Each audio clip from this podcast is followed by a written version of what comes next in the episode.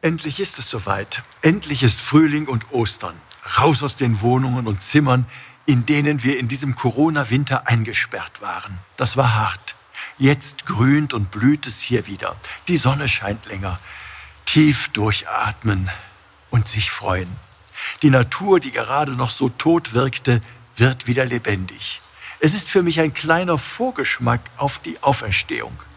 Ostern bekommen wir eine Ahnung davon.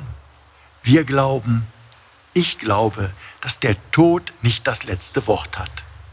Doch was verändert das? Was bewirkt der Glaube an die Auferstehung der Toten? Wenn wir jetzt wohl alle die Sehnsucht nach einem Leben ohne Corona haben, danach, dass es wieder so wie früher werden wird, dann weist das Ostergeschehen in eine andere Richtung. Als der Auferstandene den ersten Zeugen, übrigens Frauen, begegnet, sind die Wunden noch sichtbar. Man kann sogar die Finger reinlegen. Es ist aber nicht mehr der alte Jesus. Er ist verändert. Selbst die Jünger erkennen ihn nicht auf Anhieb, denn es ist Jesus mit verklärtem, mit neuem Leib. Neues Leben. In gewisser Weise ja, aber anderes Leben.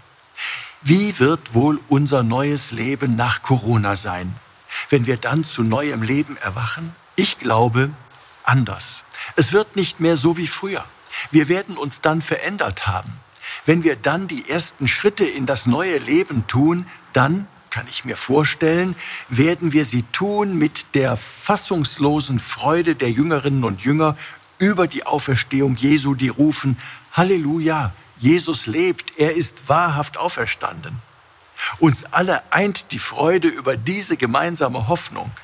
Lassen Sie uns gemeinsam daraus leben, uns im Sinne Jesu schon jetzt erneuern und so erfüllt die Zukunft anpacken. Ihr Rainer Wölki, Erzbischof von Köln.